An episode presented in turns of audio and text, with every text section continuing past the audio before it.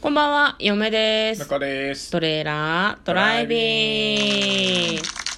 はい、始まりました。トレーラードライビング。この番組は映画の予告編を見た嫁と婿の夫婦が内容を妄想していろいろお話ししていく番組となっております。運転中にお送りしているので安全運転でお願いします。はい、今日はですね、はいえーサブスタジオの方からお送りしております。今日は、うんね、比何？較的静かですね。そうですね。あの余計な、あのーなんだ、システムが動いてませんか？システム？機材がね、機材のね？動いてない機材のね？システム？じなんか出てこない。機材が出てこなかった。そう、すごいなんか、システム化されて AI が全部やってるみたいな感じ。全然そんなことないけど。自宅です。そうだはい。はいじゃあ今日も映画の妄想していきます。今日妄想する映画はこちらです。ネクストドリーム二人で叶える夢2020年12月11日114分の映画です。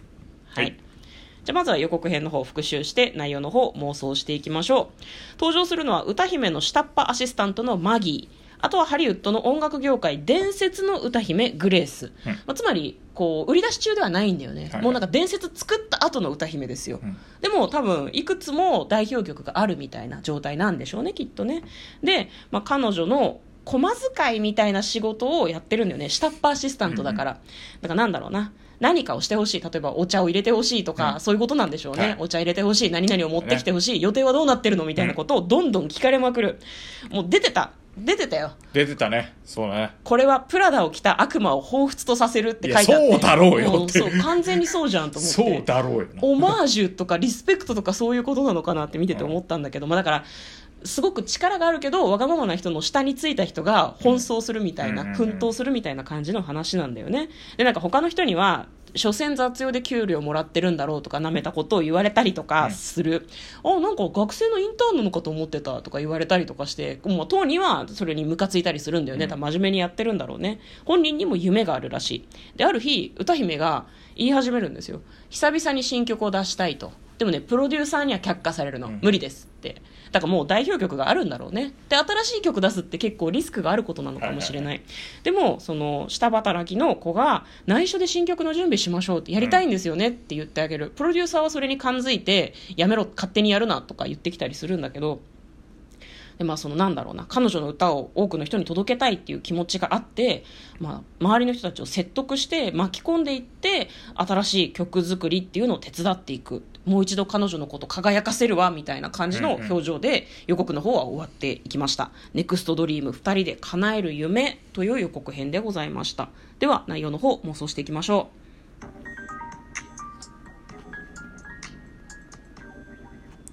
トレイラードライビング。うはいはい、ということでね。これはまあ、プラダを着た悪魔っぽい感じだよね。でも、あの、予告聞いてて、うん。あの、プラダを着た悪魔か、へえぐらいな感じだったんだけど、うん。思った。何？あの、そう、ふた、その、偉そうにしてた、うん。わがままな上司と同じ夢を見て、うん。先に進んでいくところは、うん。プラダを着た悪魔で描かれてないわけじあれはやめちゃうからね。ゃん。やめちゃうからね。まあ、あの、えっ、と、そう、上司の人を、うんとか周りのみんなもあのここで頑張れば幸せになってくって思ってたのが、うん。んそういうことばかりではないんだっていうのを思い知らされてあの業界から去っていくわけじゃないですか、そうだね。現実を知って、めっちゃネタバレしてるけどごめんね。見てこれない人は書いとかないとダメだね。うん。うん。プラダを着た悪魔みんな見てるみたいな感じですごいなんか あれしてたけど。抑えてるでしょ。ベストバイでしょみたいな感じだったけど、うん。いやもうだって10年以上前の映画ですよね。そう。うんあれ王道すぎるからね。まあ確かにね。うん。いやまあそうね。今回はでもこの業界でずっとやっていくんじゃないかな。なんならこの子もさ、歌姫になりたいんじゃないの？歌手になりたいんじゃないかなと。プロデューサーになるのが夢って言ってたから。あ、本当に？そうそうそう聞き逃し。うん。う んそこはあのだから夢はプロデューサーなんですよ。はいはいはいはい。その辺は設定からしてちょっとプラダを着た悪魔とは違うなとは思いましたけどね。そうだね。じゃあ、うん。ずっとこの業界にいたいのにだってプラダをプラダを着た悪魔の話ばっかりになっちゃうね、うん。彼女はだって夢が別にあってそれの踏み台としてやってるっていうう感じだったもんね、んでもそこにあの、なんだろうな踏み台として考えてたけど入ったからにはやっぱり真剣にやらないと。うん。使い物になんないし、うんうん。お前がなんか舐めて下に見てるうん。ようなファッション業界だって、うん。あのいろいろあるんだぞってうんうんうん。いうところで、うん。まあお仕事ドラマとしても面白かったわけじゃないですか、まあ、でもその辺はそうだよね。分かるなっていう感じだよね、私たちも仕事をさ普段していたりしてさなんかどんな仕事でもさやっぱりちゃんとやることによって見えてくることはあるからね。そうなんだよね、うん。別になんかあのそうそう仕事楽しくねえなってとかやりたいとか他に趣味があってね、うん。そっちもっとやりたいなとか思ってたとしても、うん。こうやってる仕事自体で、うん。こう真剣にやればやるほど結構こだわりとかが出てきてさ。出てくる。そうね。でそれって意外と趣味とか日常生活に活かせる部分だし、なんかなんだろう。日常生活だけで人間って生きてるわけじゃないから、仕事ができるようになったらそれがなんか他のところにいい面としてこう反映されたりとかもするから、うん。ねだから一個ずつ仕事を真面目にやるのって大事ですよね。ということで 終わり。終わらないでしょ。終わらないでしょ。妄想ちゃんと。でもだ綺麗にまとまった。そうね。でうん。もこのプロデューサーが、うん。その新人だけど、うん。このサクセスストーリーって言われてるところからするとすげえ力持っちゃってる気がするから、うんすげえ才能だったみたいな、うん。オチにあんまりしないでほしいなと思ってるのね。うん。で本当に周りの人に助けられてなんとかやっていくっていうところが見たいなと思う僕は。ああなまあ、るほど、多分歌手の人は、うん。あの自力があるわけじゃん。もう一回売れてるからさそうだねそうだね。ホットでとかではなくてちゃんと歌唱力もあって、人気もあってもう知名度も高いわけだから、ね、だけど、うん。あのやっぱり時代でねどんどん新しい歌手が出てくるから、うん。まあ、ちょっと古いかなっていう感じで落ちちゃってるってだけだと思うからここの人のさ実力は疑わなくていいと思うのよ。そうそこはそうそこはそうだと思う。だけど、ん。新人の子が、うん。あの実力ある歌手をうまくプロデュースできちゃいましたって話じゃない方がいいなと思ってて。あまあそれは確かにそうだね。うん。そう。だなんなら彼女が一生懸命やってたことは全部裏であの周りの裏方がフォローしてたぐらいな感じの方がなんかぽいなと思って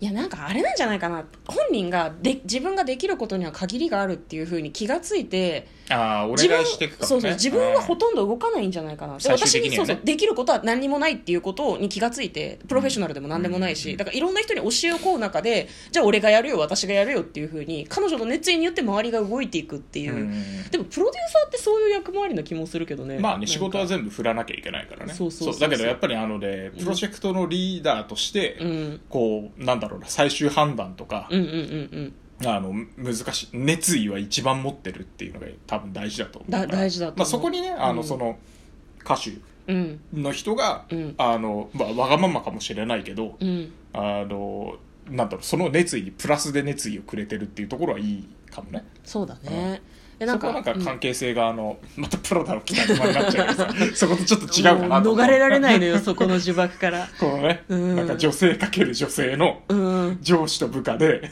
サクセスストーリーってみたいな感じになるとよ。どうしてもね。必ずプラダを着た悪魔が脳裏をよぎる呪い。そう。もうそうなんだよメルストリープがあのエレベーター上がってきてサングラスバーンって外すところがもうかっこよくてしょうがないんだ 本当に大好きあそこ。みんなめちゃくちゃ準備してるんだよね。アマンダが来るアマンダが来るみたいな曲話になって。も盛り上がってさあっつってさもうカメラがずっと長回しでバーって追うんだけどみんなみんなこう彼女を避けるんだよねスッてねもう。だって印象的だったのがさエレベーターのボタンを押してエレベーターから降りるんだよねその人ね。同じエレベーターには乗れないのよ。そうそうそうそう。下々の者の態度みたいな感じで。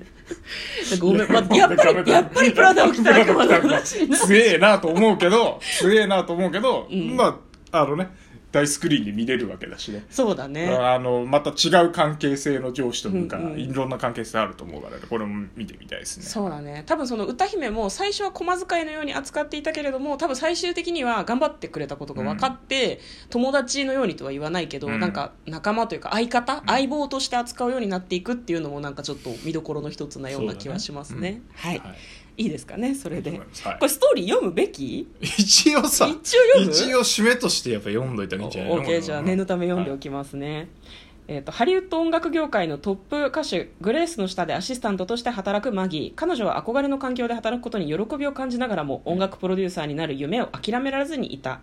一方で歌姫として訓練する君臨するグレースも現状の評価を失うリスクを背負ってでも新曲制作へチャレンジしたいという思いを捨てきれずにいた。そんな彼女たちの夢が周囲を巻き込み大きく動き出していく。あんまり決定的なことは書いてなかったですね。そうだね。でもお仕事ものとしてはさ昨日見たあのシスカンパニーの23回の笑いと近いものもあるかもしれないですね。ああそうかもしれない。この時期なんだろうね。そういうのもいいのかもね。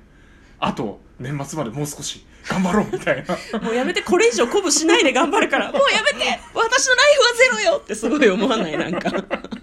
いやでも両方ともいい話だと思います、まあそうですね。まあ明日から月曜日なので、はい。皆さんも、頑張りましあの、ょうはい。頑張りましょう。はい。ほどほどに、はい。はい。ということで、嫁とトレーラー、ドライビング、まったね。ー。